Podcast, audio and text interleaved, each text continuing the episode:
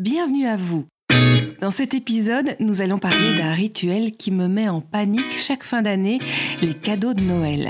Je suis F-Topie, merci d'embarquer avec moi dans ce podcast. Vous me retrouvez tous les lundis pour un nouvel épisode qui questionne et nous fait voyager dans les évidences de l'ordinaire. Les cadeaux de fin d'année, est-ce pour vous une corvée ou un plaisir? Ils peuvent entraîner de l'angoisse, des moments d'émotion, de l'excitation, de la surprise, de la gêne, mais aussi de la déception un moment assez intense qui paraît normal tant il est intégré dans notre culture. Et donc, ça a titillé ma curiosité. Voici donc les questions que je me suis posées. D'où viennent les cadeaux de Noël? Qu'est-ce qu'un cadeau parfait? Qu'est-ce qu'un cadeau raté? Et quelles sont les alternatives aux cadeaux traditionnels? Des éclairages qui vous donneront peut-être de nouvelles idées pour cette année.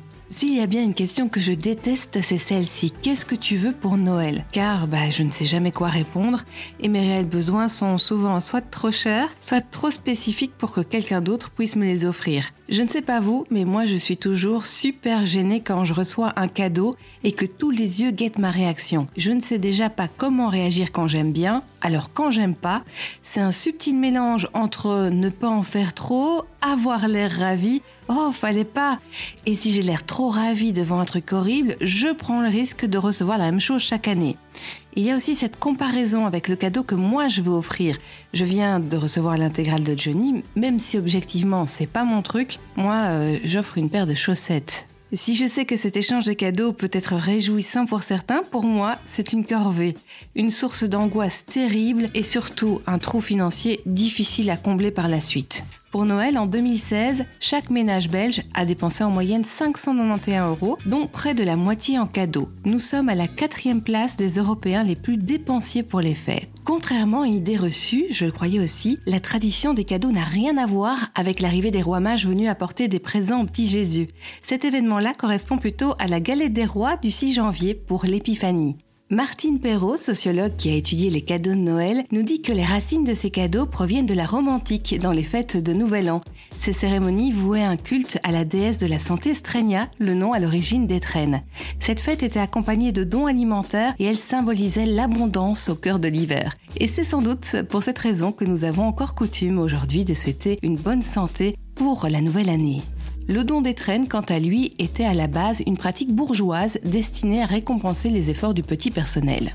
C'est vers le milieu du 19e siècle qu'apparaissent les cadeaux sous leur forme actuelle. Les familles royales, dont la reine Victoria d'Angleterre, se mettent en scène en famille autour d'un sapin. Noël devient alors une fête de famille. Un glissement s'opère aussi des étrennes vers les jouets, donnés au 25 décembre, car l'enfant prend peu à peu une place considérable. L'emblème de cette fête, chez nous aussi aujourd'hui, c'est le Père Noël. Il apparaît en 1860, mais pourquoi ressemble-t-il autant à Saint-Nicolas? Et j'ai un scoop, tout simplement parce que c'est le même type. En 1860, un illustrateur new-yorkais invente un personnage qui distribue des cadeaux. Et pour cela s'inspire fortement, mais alors très fortement, de la légende occidentale de Saint-Nicolas. Coca-Cola sent le bon filon et demande une réclame présentant le Père Noël en train de boire du Coca-Cola. Pour reprendre des forces pendant la distribution des cadeaux. Et de cette façon inciter les enfants à boire du Coca même en hiver. Ils ne sont donc pas à l'origine de la couleur rouge, mais par contre, ils ont contribué largement à l'arrivée massive du Père Noël, leur mascotte, chez nous. Nous nous retrouvons donc sur le même mois avec deux vieux barbus qui distribuent des cadeaux. Un bonheur pour les enfants et les magasins, un peu moins pour notre porte-monnaie. Comme on le voit, cette tradition est fort liée à la marchandisation et ça ne s'arrête pas là. Les grands magasins sont alors à leur début, ils sentent le potentiel de Noël et cette fête a été déterminante dans de nombreuses inventions commerciales. C'est à elle qu'on doit les premiers catalogues, les réclames, l'empaquetage systématique avec de l'emballage cadeau, mais aussi les premières vitrines animées dans les grands magasins. On en vient aux cadeaux. L'échange de cadeaux est une pratique très ancienne. L'ethnologue Marcel Mauss, en étudiant des sociétés dites archaïques, a mis en évidence le mécanisme du don. Le principe, faire des cadeaux aux autres groupes, aux autres villages. Ensuite, ce cadeau doit être accepté et ceux qui l'ont reçu s'obligent à rendre un don équivalent. Ce processus instaure des liens durables entre les clans puisqu'il est sans fin. C'est de l'échange volontaire obligatoire nous offrons parce que nous en avons envie et parce que la tradition nous y oblige, mais il y a aussi une troisième obligation, celle de recevoir. Qui oserait dire euh, non merci, je ne souhaite pas accepter ce cadeau, même si vous savez que ce serait un truc inutile et encombrant en faisant mes recherches pour ce podcast, je suis tombée sur une étude intéressante, froidement pragmatique, de l'économiste Joël Waldfogel, qui a écrit Scroogenomics, difficile à dire, Pourquoi vous ne devriez pas acheter des cadeaux de Noël? Son étude est simple, il demande à ceux qui ont reçu un cadeau combien ils auraient été prêts à le payer pour se l'acheter directement. En moyenne, le constat est alarmant. Pour un cadeau de 20 euros, la personne aurait été prête à mettre 5 euros. Il appelle cela la valeur perdue. 15 euros donc, car si des deux côtés c'est pareil, c'est 30 euros de perdu. Une aubaine phénoménale pour les vendeurs, car ils touchent un public non conquis via l'intermédiaire de celui qui offre, et donc vendent ce qui n'aurait jamais été acheté. C'est très cynique hein, comme théorie, elle m'amuse beaucoup, mais l'économiste n'est pas si cynique que ça, il conclut en disant que donner à une association caritative permet de ne pas perdre de la valeur plus humain que froid au final. Pour moi, c'est surtout un argument pour éviter les cadeaux chers, sauf si on est vraiment sûr et certain de notre coût. La psychologue Marise Vaillant a mis en lumière quelques comportements fréquents lorsqu'on offre un cadeau. Il y a tout d'abord celui ou celle qui offre ce qui lui a manqué, le cadeau qu'il a tant espéré enfant. On projette alors sur l'enfant à qui nous offrons, en espérant peut-être lui procurer autant de joie que nous en aurions eu. J'ai sans doute déjà fait ça en offrant des cadeaux non genrés, par exemple comme une voiture téléguidée à une petite fille, avec l'espoir caché, je dois avouer, de lui montrer qu'elle pouvait aussi aller piocher dans les jouets associés aux garçons. Il y a les cadeaux utiles, un aspirateur, un fer à.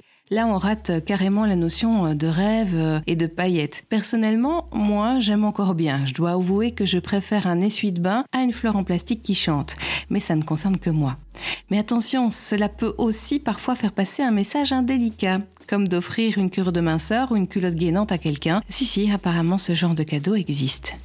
Et puis, il y a ceux qui offrent des bons d'achat ou de l'argent. C'est facile, ça va vite, mais ça peut être perçu pour de l'indifférence. Et pourtant, cela correspond peut-être encore une fois à la peur de se tromper avec l'envie de faire vraiment plaisir. Selon une enquête ING, un Belge sur quatre reçoit des cadeaux de Noël qu'il n'aime pas. Qu'est-ce qu'un cadeau parfait? Qu'est-ce qu'un cadeau réussi? Les cadeaux ont une âme, selon Marcel Mauss. En langue maori, on dit qu'ils contiennent le mana, l'essence spirituelle du donateur, mais aussi l'esprit de l'objet offert. C'est sans doute pour cette raison qu'acheter une grosse bouse par dépit me met dans un état d'inconfort total. Sylvie Tenenbaum, auteur de Ce que disent nos cadeaux, dit que la surprise est chargée de dire à la fois qui je suis, mais aussi qui est l'autre pour moi et ce que vaut notre relation à mes yeux. Waouh, pression totale. Le cadeau parfait, c'est donc soit quelque chose qui correspond parfaitement au désir de la personne à qui l'on souhaite faire un cadeau, qui prouve alors qu'on la connaît très bien, mais à moins que la personne soit dans une grande précarité, si elle en a vraiment envie, avec le budget qu'on est prêt à mettre pour le cadeau, eh bien elle se l'est sans doute déjà acheté. On peut peut-être arriver à être en avance avec quelque chose dont elle ne connaît pas l'existence, mais qu'elle aurait acheté à coup sûr. C'est chaud quand même, hein un élément qui peut également faire plaisir, c'est une symbolisation de la relation ou la matérialisation d'un souvenir commun, parfois même oublié, et un petit mot touchant par exemple qui accompagne le cadeau. Les présents ont aussi et surtout pour caractéristique de créer des liens ou de les renforcer. Passons au cadeau raté. Le cadeau symbolise celui qui le donne, mais aussi celui qui reçoit, puisque pour le faire, nous devons présumer de ses goûts et de ses centres d'intérêt. C'est pourquoi un cadeau raté peut blesser. Cela signifie qu'on nous connaît mal. Par exemple, offrir des lingettes à usage unique suremballées à un fan de zéro déchet. Ou ça peut aussi nous enfermer dans une image qui ne nous correspond pas. Offrir le livre Be de Christina Cordula parce que c'est un truc de fille à une fille plutôt féministe par exemple. Pire que le cadeau raté, il existe le cadeau empoisonné. Ceux qui donnent une responsabilité et des contraintes futures, comme par exemple offrir un chien ou un chat à quelqu'un qui ne souhaite pas d'animaux. Ou alors les grands-parents qui offrent le cadeau que nous refusions à notre enfant depuis des mois, la mini-moto ultra dangereuse. Bonne ambiance garantie à Noël. Les cadeaux humoristiques avec second degré peuvent aussi mal passer. Un livre conseil pour faire durer son couple à quelqu'un qui vient de se faire plaquer, par exemple, mauvaise idée. Il est aussi mal vu de donner de l'argent à une personne plus âgée, comme par exemple à sa mamie. Bien vu non plus de donner une bricole à 2 euros à quelqu'un de très proche, car pour certains la valeur du cadeau est le reflet de la valeur que la relation a à nos yeux. On donne aussi euh, des cadeaux de valeur similaire à ses enfants et de moindre valeur à des personnes plus éloignées. Des études sociologiques montrent qu'il y a plein de règles implicites partagées par un grand nombre de personnes sans qu'on ne les connaisse vraiment de façon claire. C'est donc de là, je suppose, que vient mon angoisse. On l'a vu, offrir euh, un cadeau est un moment délicat. Le chercher aussi, courir comme une poule sans tête dans les grands magasins bondés pendant des heures et finir paniqué par acheter n'importe quoi la veille de Noël. Ça fait marcher la machine de la surproduction, de la surconsommation avec les conséquences écologiques et d'exploitation humaine que l'on connaît. Quel rabat-joie Oui, je sais, mais nous sommes créatifs et de plus en plus nombreux à en être conscients.